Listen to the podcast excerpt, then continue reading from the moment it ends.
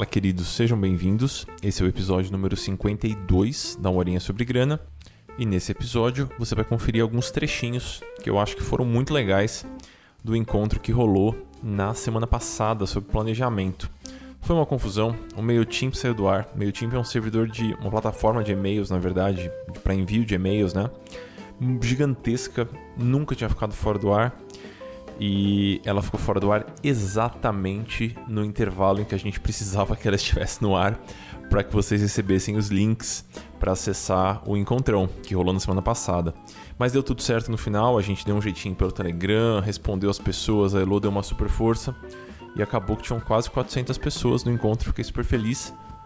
A gente conversou um pouquinho sobre o processo de planejamento do início ao fim então tem desde dicas mais básicas até dicas um pouquinho mais elaboradas. Eu fui passando por alguns exercícios e você vai poder conferir um pedacinho desses exercícios neste episódio. Nós fizemos o possível por aqui para que a explicação se resolvesse só com o áudio, porque durante o encontrão eu fui mostrando minha tela e dando exemplos. Então, se por um acaso algum trechinho ficou difícil de entender, dá uma olhadinha na gravação do Encontrão, tá no material complementar deste episódio. Fique à vontade para dar um play por lá, é gratuito. E lá você vai conseguir ver minha tela e a gente passa pelos exercícios de maneira um pouquinho mais detalhada. De todo modo, eu fiquei super feliz com o recorte que o Dani fez e eu tenho certeza que você vai conseguir aproveitar bastante. Antes da gente partir para o episódio, deixa eu fazer um último convite. Dessa vez é o último mesmo. Amanhã, na verdade hoje, se você está escutando esse episódio logo quando ele saiu, é o último dia para você se cadastrar na lista de espera do Dinheiro Sem Medo e do Finanças para Autônomos, que são meus programas de acompanhamento. Eu chamo essa listinha carinhosamente de Me Avisa, e as pessoas que estão nessa listinha recebem os avisos em primeira mão. Aí eu não preciso ficar correndo atrás das pessoas com anúncios de Facebook, aquelas propagandas chatas que ninguém gosta, ou mandando 27 e-mails para minha lista inteira. Então aí eu converso diretamente com as pessoas que estão afim dos programas de acompanhamento rola um desconto de 25% para essas pessoas que estão na lista. E, e, é isso, eu acho que é uma oportunidade muito boa. Se você gosta da abordagem que eu utilizo no podcast, no Instagram, nos textos do valor, nos livros, enfim, por aí, eu tenho certeza que os programas de acompanhamento podem te ajudar muitíssimo. Então dá uma olhadinha por lá. Eu vou deixar também os links no material complementar desse episódio. De todo modo, se estiver fácil por aí, amuri.com.br barra acompanhamento. E aí você consegue entender um pouquinho melhor como os programas funcionam e por que, que eu acho que eles são tão especiais. Agora sim, sem mais delongas, bora para o episódio. O que é um planejamento bom, né? Como é que a gente define o que é um planejamento bom? Vejam, muitas vezes, pessoal, quando eu pergunto para alguém que, que é um planejamento? Né? O que, que vem na sua cabeça quando você pensa em planejamento? A pessoa me fala planilha, dor e sofrimento. Essas são as palavras que geralmente estão associadas com planejamento. Quem riu concordou. Então eu estou vendo algumas pessoas indo aqui, que as pessoas estão concordando comigo. Então, por um acaso, alguém falou há algum tempo, em especial ali na, na educação financeira mais clássica, a gente acreditou. Alguém falou e a gente acreditou que planejamento é uma planilha muito colorida. Que planejamento é categorizar gastos, é anotar gastos. E amigos, pelo amor de Deus, planejamento não é isso.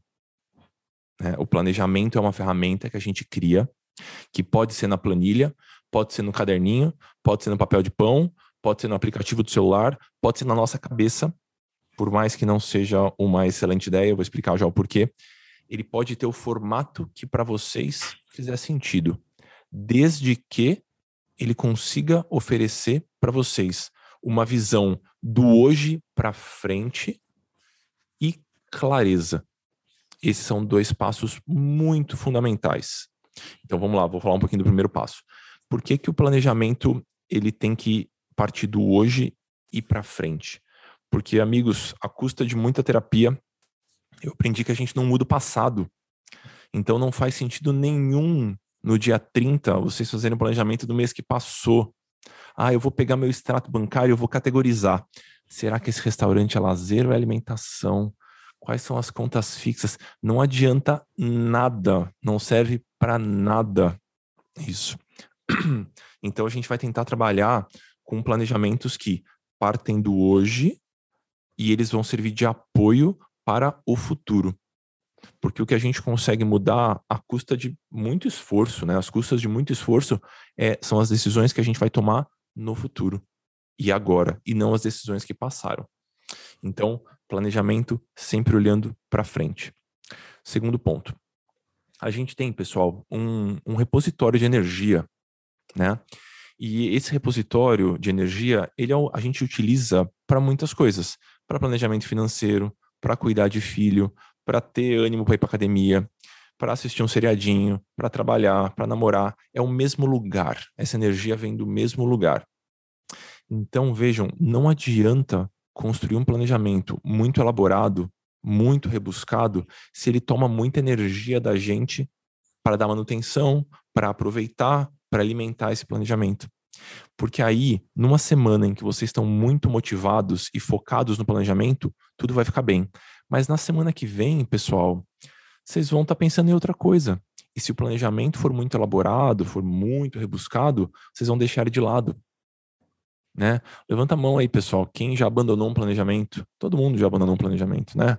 Então, estou vendo vocês com a mão levantada aí. Então, vejam, a gente vai tentar fazer um planejamento que olhe para frente e a gente vai tentar fazer um planejamento que seja claro e simples ao ponto de você bate o olho naquele planejamento, ele te dá boas informações. Além disso, além de olhar para frente e além de trazer, de ser, de ser claro, ele tem que ser um planejamento que traga algum conforto, pessoal. Então, não é não é para ser uma dor fazer o planejamento, né?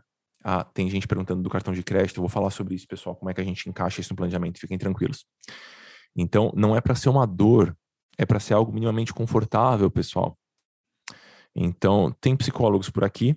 É, existe uma verdade dentro da, da psicologia que mesmo psicólogos de diversas frentes aceitam, né? Diversas linhas, que é o ser humano, pessoal, ele busca prazer e evita sofrimento. É isso que move o, o ser humano, né? A busca pelo prazer e a fuga do sofrimento. Então, se o planejamento for um sofrimento, pessoal, daqui a pouco vocês vão largar. Vocês vão mandar esse planejamento para a Terra dos Planejamentos Esquecidos, que é uma ilha cheia de planilhas abandonadas. Planilhas que são não são consultadas, igual a colega falou aqui, a Marcela falou: eu nunca volto na planilha de gastos do mês anterior. Você e a torcida do Flamengo, ninguém volta na planilha do mês anterior. Né? Então a gente vai meio que largando essa, essa planilha. Então, nosso objetivo vai ser construir um negócio simples e não. A gente não vai focar em construir uma base histórica. Isso não é um negócio tão interessante assim por algum por alguns instantes, talvez por um período curtinho, para quem está muito, muito, muito perdido, talvez faça sentido anotar gastos por um período fechadinho. Geralmente 15 dias, um mês no máximo, só se você estiver muito perdido. Aí sim, faz sentido fazer esse fazer essa anotação. Caso contrário, pessoal, é provável que você não precise disso. E eu vou tentar conduzir vocês por um processo que sabe que não vai precisar anotar muita coisa. Deixa eu compartilhar minha tela com você, com vocês aqui. Tô vendo a Manu. A Manu, vou dedar você aqui. É, a Manu de BH. Eu fiz uma roda de conversa em 2019 e Manu estava empolgadíssima com o assunto planejamento financeiro. E aí, de repente, a vida entrou na frente. Ela precisou resolver outras coisas, deu uma desaparecidinha. E aí voltou agora em 2021, dois anos depois. Então, é, essa costuma ser a nossa relação com o planejamento financeiro, pessoal. A gente tem ali um pouquinho, ah, que legal, que legal, que legal, muito legal esse assunto, tô apaixonado, ah, tchau, nunca mais olho para isso. Então, vamos tentar uma relação não abusiva com esse planejamento financeiro. Vamos tentar fazer um negócio que dure. Então, vejam, pessoal, é, quando a gente vai pensar na nossa vida financeira, existe ali uma, uma base, né? E essa base geralmente está muito conectada com a nossa estrutura bancária. Existem pessoas que têm quatro contas bancárias, 16 cartões, né? Conta no Mercado Pago, conta na Renner, conta na Riachuelo. A pessoa tem tantas frentes, tantos lugares por onde o dinheiro pode entrar e por onde o dinheiro pode sair, que acaba se tornando um assunto muito complexo porque ela tem que olhar para muitos lugares ao mesmo tempo. Então, eu não vou conseguir entrar na situação de cada um, porque tem 300 e tantas pessoas aqui. Mas, mas, eu vou me atrever a dizer para vocês que para a maior parte das pessoas que estão aqui hoje, uma conta bancária é pessoa física, um cartão de crédito, se necessário, e uma conta de investimentos em uma corretora já basta. Ah, Muri, mas eu uso três porque isso, isso e isso. Tá tudo bem, pessoal. Dá para construir um planejamento bacana com trocentas. Mas o que eu posso dizer para vocês é que quanto mais simples a estrutura bancária é, menos dificuldade a gente vai ter com as próximas etapas desse planejamento. Tá? Então, se vocês puderem aplicar um raio-x aí na vida financeira de vocês em relação à estrutura bancária e pensar um pouquinho, bom, por onde o dinheiro entra, por onde o dinheiro sai, onde que eu preciso olhar quando eu quero me situar com relação à minha vida financeira? Uma conta bancária, um cartão de crédito, uma conta de investimentos. Isso aqui já é uma estrutura suficiente para a maior parte das pessoas. E aí, uma coisa que eu aprendi também com, com o tempo, conversando com as pessoas, né? em especial com os alunos do Dinheiro Sem Medo, né, que é, é, é uma escala maior de pessoas, isso é muito legal, tem quase dois mil alunos lá. É, uma coisa que eu aprendi é que os planejamentos podem ser formados através de boas perguntas. Então vejam, vou fazer uma primeira pergunta que costuma gerar, costuma gerar um, uma linha de pensamento que pode chegar num bom planejamento. E a pergunta é a seguinte: hoje é quinta-feira, né? Estamos na quinta-feira, dia 14. Se eu tivesse que, se eu perguntasse para vocês, Hoje é quinta-feira, dia 14. A próxima quinta-feira é dia 21, né? Quanto dinheiro vai ter na sua conta na próxima quinta-feira? Uma pergunta simples assim, né? Quanto dinheiro vai ter na sua conta daqui a sete dias? É um bom exercício, assim. Tentem pensar o que vocês fariam para responder essa pergunta, né? E aí, talvez um caminho bacana seria o seguinte, ó, bom, hoje é dia 14, eu tenho aqui um saldo inicial. E eu estou querendo descobrir o que, que vai acontecer no dia 21, que é daqui a sete dias. Bom, a primeira informação que eu preciso ter é quanto dinheiro eu, eu tenho hoje. Né? Se você tiver uma conta só, qual esforço você vai ter que fazer para saber quanto dinheiro você tem? Bom, você vai ter que abrir um, um extrato bancário, um saldo bancário só. Né? Então vamos supor que essa pessoa é disciplinadinha e ela. Eu estou vendo vocês aqui, eu estou rindo, mas é de nervoso. Vamos supor que essa pessoa tem 400 reais na conta hoje, dia 14. Então eu estou partindo daqui, desses 400 reais. Agora eu vou ter que dar um chutão de quanto eu vou ter no dia 21, que é daqui a sete dias. Então qual raciocínio que eu preciso fazer para conseguir responder essa pergunta? Bom, eu vou precisar saber quais contas fixas caem nesse meio tempo. Vamos supor que entre o 14 e o 21, já vou pegar as perguntas de vocês no chat, pessoal. Entre o 14 e o 21, tenham a conta de água que talvez caia. Então tem aqui, ó, água.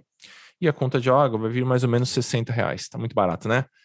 Mais caro aqui. Menos 90 reais. Legal. Então eu tenho essa conta de água. Isso eu sei que vai acontecer entre o 14 e 21. que mais? Vão acontecer uma série de gastos picadinhos, não vão? Nesse meio tempo também?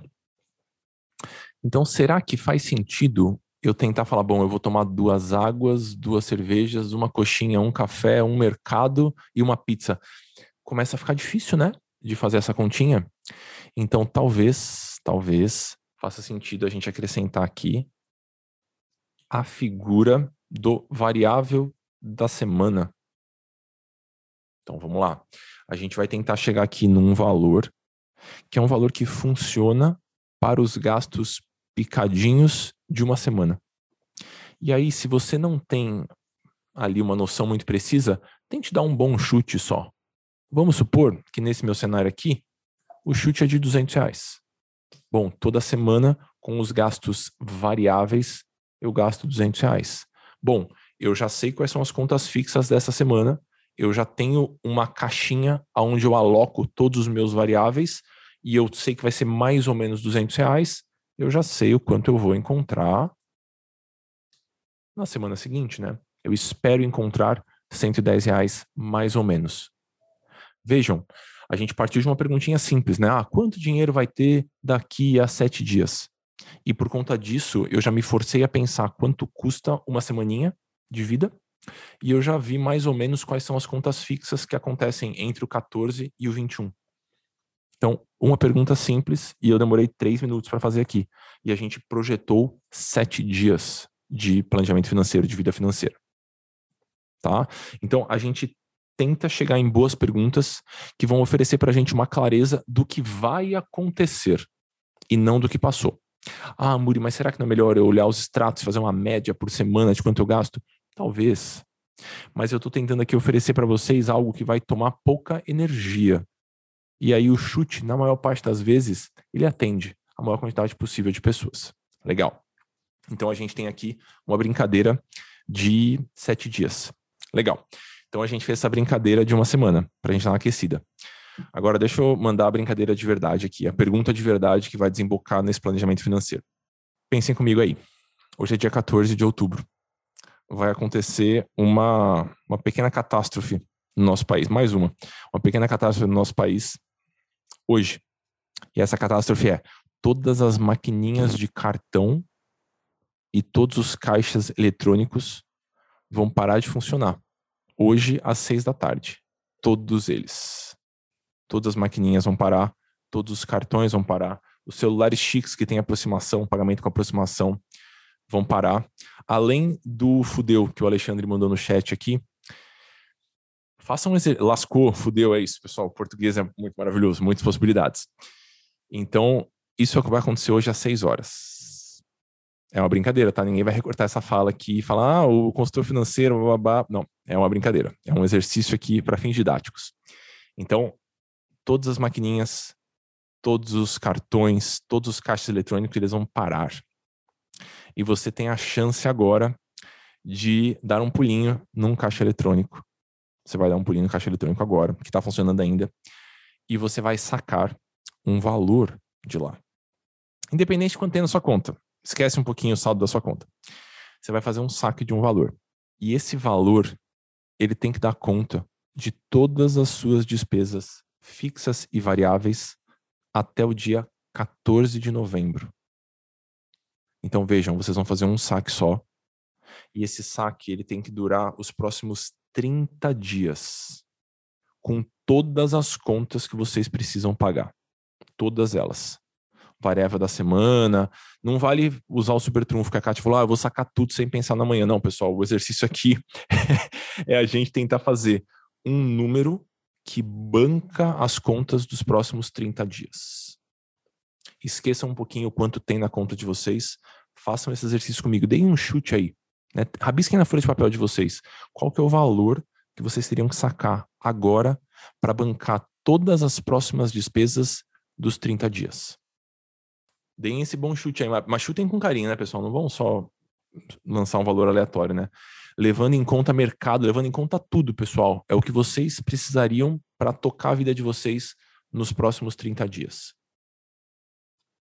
Beleza, tô vendo um montão de chutes, né? Agora, pensem comigo aí.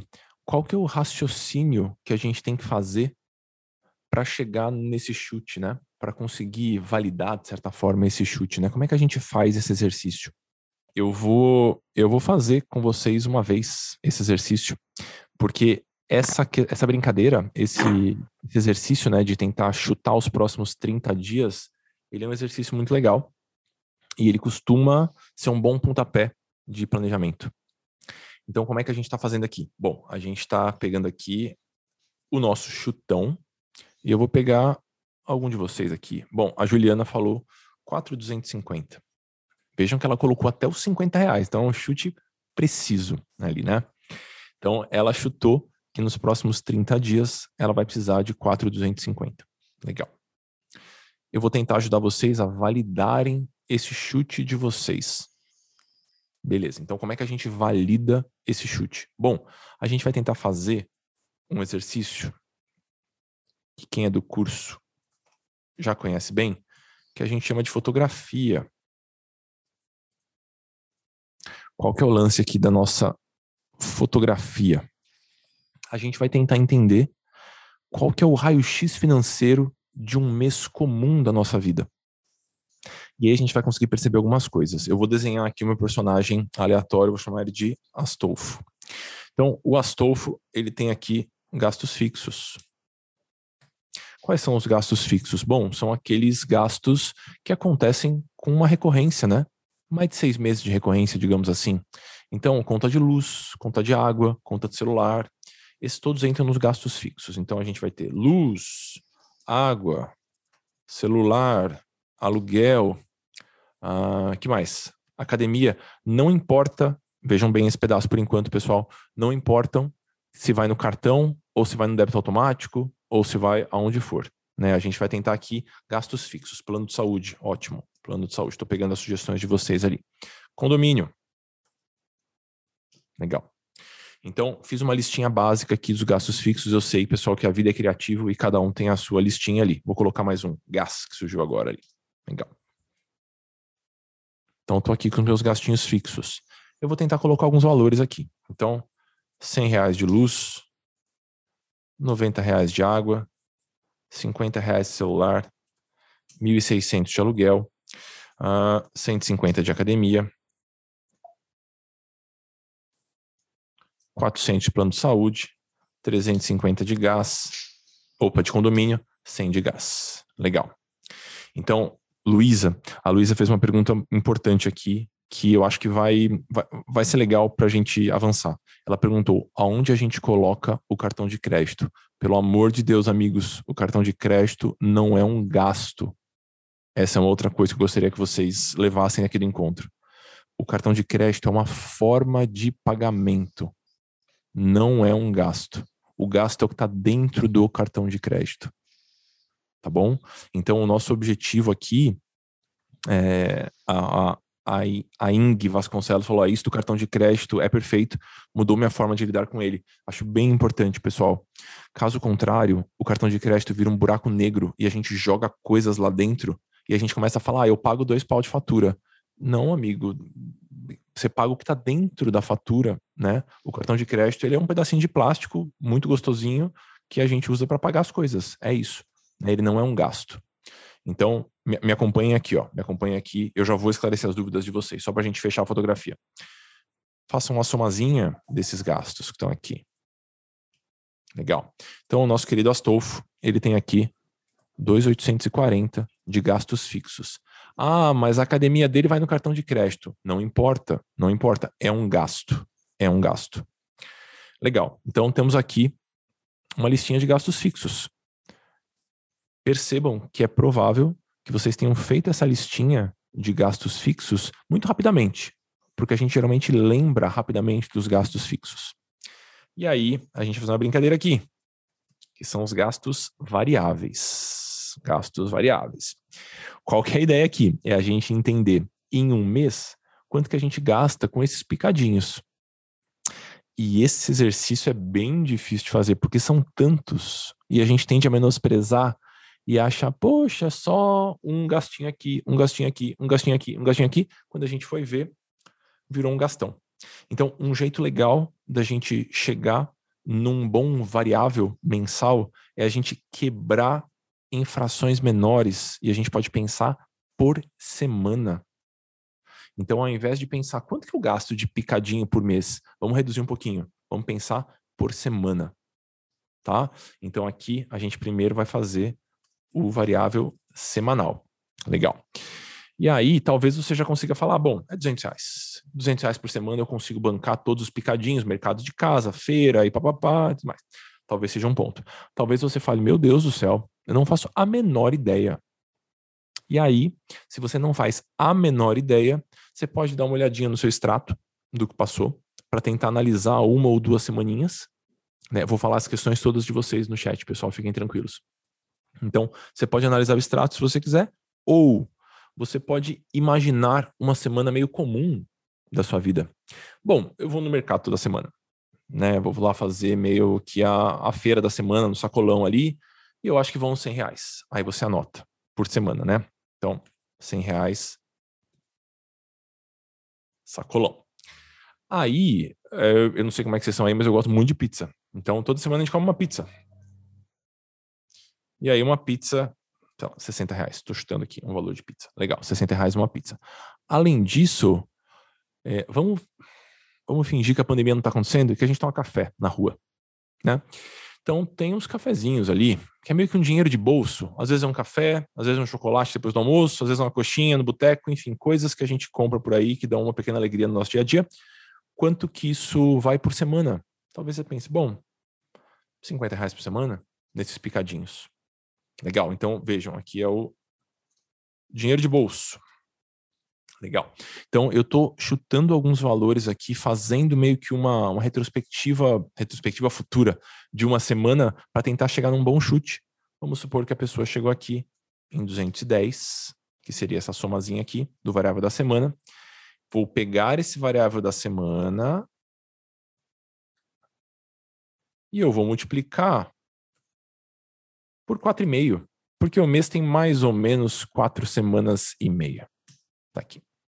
Legal. Então agora vejam, eu tenho meu variável do mês aqui. Então,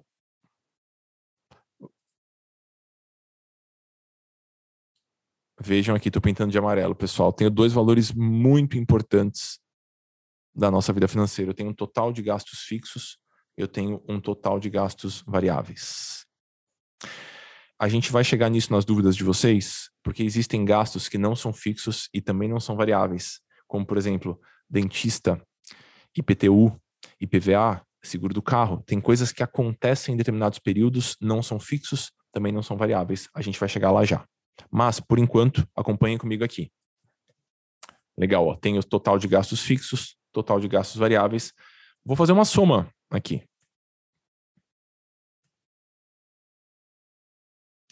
Legal, fiz a soma aqui. E aí eu cheguei aqui num total de 3,785. O que geralmente a gente faz, que é um grande erro.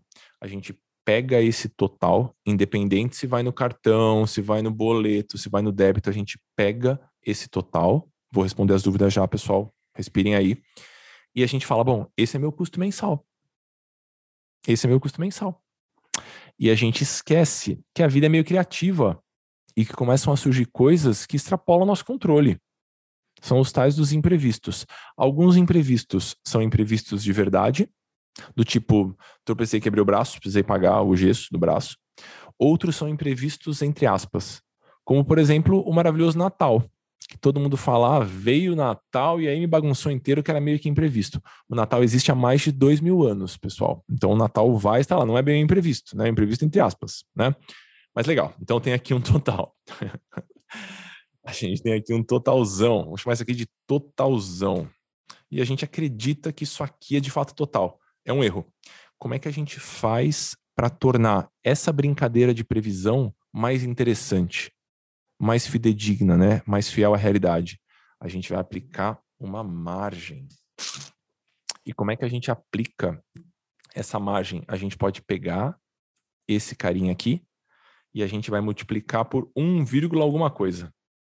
Então, eu vou colocar aqui, por enquanto, 1,25.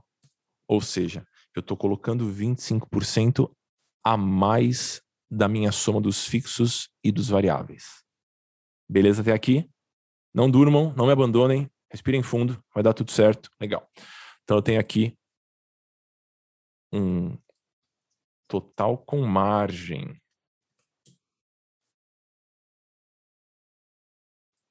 Beleza? Agora sim, esse total com margem, que é a soma dos fixos mais os variáveis vezes a margem, Luana, multiplica por 1,25, que é a mesma coisa que você acrescentar 25%. Tá bom? Legal. Então a gente tem aqui um valor que é muito mais interessante, provavelmente mais preciso do que aquele chutão que vocês deram quando eu fiz a brincadeira do caixa que quebrou e das maquininhas de cartão que quebraram. Então, se vocês fizerem essa fotografia da vida de vocês, isso aqui já vai servir de insumo para todas as próximas etapas de planejamento de vocês. Essa fotografia, ela é chave, pessoal. Ela é chave. Então, Amuri, todo planejamento precisa anotar todos os gastos? Não. Amuri, todo planejamento tem que ter uma clareza do custo mensal? Com toda certeza, precisa ter essa clareza. Então, um jeito da gente ganhar um pouquinho dessa clareza é fazer essa brincadeira da fotografia, que pode ser muito refinada. A gente pode acrescentar aqui os gastos sazonais, que são esses gastos que acontecem em determinado período. Dentista, Natal, pipipi, Então tem algumas coisas assim que a gente pode refinar no nosso planejamento. Eu vou mostrar para vocês, pessoal, um método que eu gosto de chamar de quadrantes, né? Por um motivo óbvio, ele de fato parece quadrantes, né? Dá para fazer na folha de sulfite, dá para fazer na planilha, dá para fazer onde vocês quiserem, né? Teve um aluno que fez meio que um, um aplicativo de iPad, assim, eu achei um negócio da NASA, mas, enfim, é, dá para fazer de qualquer jeito. Eu gosto que ele seja simples, né? Como é que funciona essa brincadeira aqui? A ideia é que a gente consiga antever alguns números da nossa vida financeira e antever, claro, a gente vai tentar prever o futuro e a gente só vai fazer ajustes depois. Para fazer esse exercício aqui, a gente vai precisar já ter feito este aqui, a fotografia. Beleza? Então, como é que funciona os quadrantes? Qual é a ideia, né? Eu vou tentar responder aquela pergunta que eu fiz no começo. Quanto dinheiro que eu vou ter no próximo dia 14, 14 de novembro? Como é que funciona isso aqui? Eu vou pintar um pouquinho, porque eu tenho um pouco de toque com as minhas planilhas, com os meus registros. Então, vejam, cada quadradão desses aqui representa uma semana do mês. Por que, que eu estou fazendo por semana? Porque um mês é tempo demais, pessoal. Então, planejamentos mais curtos são muito mais fáceis de serem cumpridos do que planejamentos muito longos. Esse é um ponto importante também. E aí a gente vai começar aqui mais ou menos no dia 14 do 10, né? E aí eu vou precisar colocar quanto que eu tenho, meu saldo inicial. Eu vou mandar a planilha para vocês depois, pessoal. É um monte de rabisco, né, pessoal? Mas eu mando para vocês de coração. Não, não se preocupem. Legal. Então, ó, eu vou começar aqui o primeiro quadrante, que é a representação financeira dessa semana, que vai acontecer ainda. E aí, eu vou começar aqui com 400 reais. Uma parte legal de fazer planilha, pessoal, é que eu, ou de, de, de, mostrar as coisas assim, é que eu posso colocar o valor que eu quiser. Então, se eu quiser deixar a pessoa mais rica, eu coloco 600 aqui. É tipo brincar de ser Deus. Se o saldo for negativo, Maris, você coloca o saldo negativo aqui. Tente não fazer juízo dos valores que está colocando aqui. Só depois se mexe. Se precisar mexer, depois você vai mexer. Pedir empréstimo, depois você vai pedir. Aqui só coloque os valores. Então vejam, parti aqui do meu saldo inicial dessa semana e eu vou tentar descobrir qual vai ser o meu saldo aqui no final dessa semana. Beleza? Como é que eu vou fazer? Bom, eu vou seguir a mesma lógica do exercício que eu pedi para vocês de quinta-feira a quinta-feira. Eu vou colocar meus gastos fixos aqui, vou chamar aqui de fixo 1, fixo 2 e aí eu vou ter aqui o meu pacotinho de variáveis. Meu variável vai ser 200 reais. Eu vou ter aqui um fixo de 50, um fixo de 50. E com isso, eu já consigo saber quanto que eu vou ter aqui no dia 21 do 10. Acertei minha conta aqui? Acertei. Legal. Então, comecei a primeira semana com 600, pretendo terminar com 300. Putz, Amor, e no dia 21, se eu chegar lá e tiver, na verdade, 270, não tem problema nenhum, você atualiza. Isso aqui é uma previsão rápida de uma semana, para que você possa ir acompanhando. O saldo final da primeira semana é o saldo inicial da segunda. Então, se eu terminei a primeira com 300, eu vou começar a segunda com 300. Saldo inicial está aqui. E aqui é o dia 21 do 10. Legal. Agora eu vou continuar esse planejamento. Eu sei que eu vou ter aqui de novo um pacotinho de variáveis beleza? De 200 reais. E eu vou tentar manter os variáveis fixos, joia? E eu vou ter aqui o fixo 3 e o fixo 4. E aí 100 aqui, 120 aqui. E aqui eu vou ter uma previsão do saldo do dia 28. Respirem fundo aí, não façam um julgamento. Ah, meu Deus, vai estar negativo. Sim, por enquanto vai estar negativo aqui. E mesmo assim a gente vai ter que fazer. Então, legal. Tá aqui, agora eu já sei qual que é o saldo que eu espero encontrar no dia 28, menos 120. E tá tudo bem. Agora eu tô no dia 14 e eu já tenho uma ideia de qual vai ser o saldo que eu vou encontrar no dia 28. Quando eu olho para esses valores, a chance de que eu consiga fazer alguma coisa é muito maior. Saldo final da segunda semana é o saldo inicial da terceira. E aí eu vou ter aqui o meu variável da semana sempre aqui vamos supor que eu vou ter uma fatura de cartão. Porque aqui vai do dia 28 até mais ou menos o dia 5. 5 do 11. E aqui vai ter mais ou menos 200, 500 reais de fatura. Eu vou ter aqui o meu salário de 3,300. Vou pintar a célulazinha de salário de azul. Aqui. E eu tenho mais um gasto fixo, que eu fixo 5 de 500 reais. E aí agora eu já tenho aqui uma previsão de quanto eu vou encontrar no dia 5 do 11. Vejam, pessoal, eu estou no dia 14 do 10 e eu já estou conseguindo prever o quanto eu vou ter no dia 5 do 11. Planejamento financeiro é ganhar previsibilidade. Beleza? E aí eu vou completar só meu quadrante aqui. E aqui a gente vai ter mais um pacotinho de variáveis. E aqui eu vou ter mais ou menos o meu saldo aqui perto do dia 12, né? Que eu comecei aqui no dia 5 e fui até o dia 12. Vejam, comecei essa brincadeira com 600, agora eu tenho 1780. Então, é um exercício simples, a gente demorou três minutos para fazer e é uma previsão de quatro semanas. Uma vez que vocês fizeram essa previsão bem feitinha, ela vai demorar um pouquinho mais para fazer, porque vocês estão começando agora e estão descobrindo os dados ainda, mas uma vez que você tem essa previsão feita, você vai precisar de 15 minutos por semana no máximo para atualizar isso aqui. No máximo. Então, você pode usar os quadrantes, que são uma metodologia simples, pelo tempo que você quiser. Tem alunos que usam isso aqui há literalmente quatro anos. Alunos que entraram ah, em 2017, 2018 nos programas e estão usando até hoje. Tem alunos que usaram por seis meses e falaram: olha, acho que eu já, já entendi o jeitão da minha vida financeira. Acho que não preciso mais acompanhar os quadrantes. E tá tudo bem também. Deixa eu contar para vocês um, um segredo aqui. Qual que é a minha métrica de sucesso com os alunos, né? Com os alunos do, do Dinheiro Sem Medo. Eu, eu declaro que aquele aluno chegou onde eu gostaria que ele tivesse chegado quando ele agenda, vou até colocar em letra grande, uma formação de reserva recorrente automática. Para mim, isso aqui, ó, quando um aluno me manda e-mail que chegou nesse ponto, eu falo, puta, é isso, é isso que a gente queria. Então, qual é que é o lance aqui? Ó? A gente vai tentar fazer com que a formação de reserva de vocês seja feita de maneira automática e recorrente. Porque daqui a pouco vocês não vão lembrar mais de mim, mas mesmo assim vocês vão ter vida financeira. E aí, se vocês, nesse ímpeto de organização, tiverem agendado essa reserva, essa formação de reserva, tudo vai ficar mais fácil. Como é que a gente faz isso? A gente vai transformar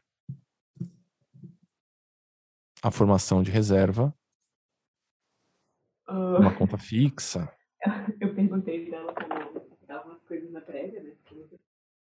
Então, legal. Eu vou juntar aqui 200 reais. Beleza. Vou juntar 200 reais. E a gente vai colocar aqui, ó.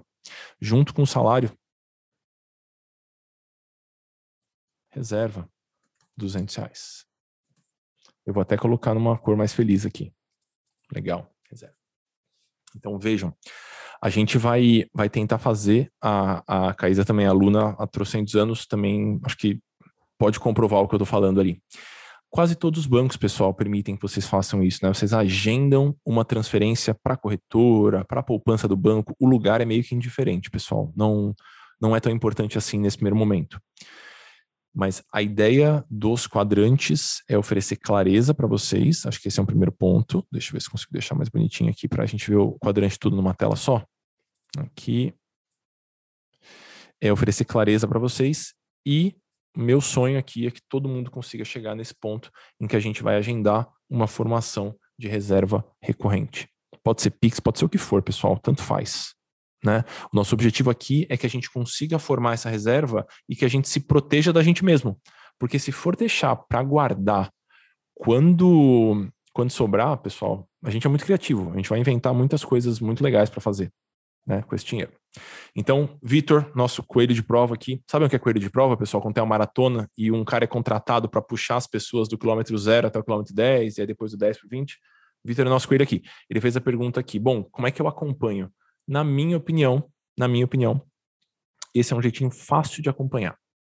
E no, no Dinheiro Sem Medo, Lúcio, sim, a gente acompanha esse, a gente faz, explica isso aqui com muito mais, mais detalhe. Mas veja, você topando ou não o convite para o Dinheiro Sem Medo, Não é tão difícil assim, tá? Você vai conseguir fazer isso aqui. Com os textos, com o livro, com o programa, enfim. O programa, a vantagem dele é que você vai ter um acompanhamento para isso, né? Você vai estar perto de outras pessoas.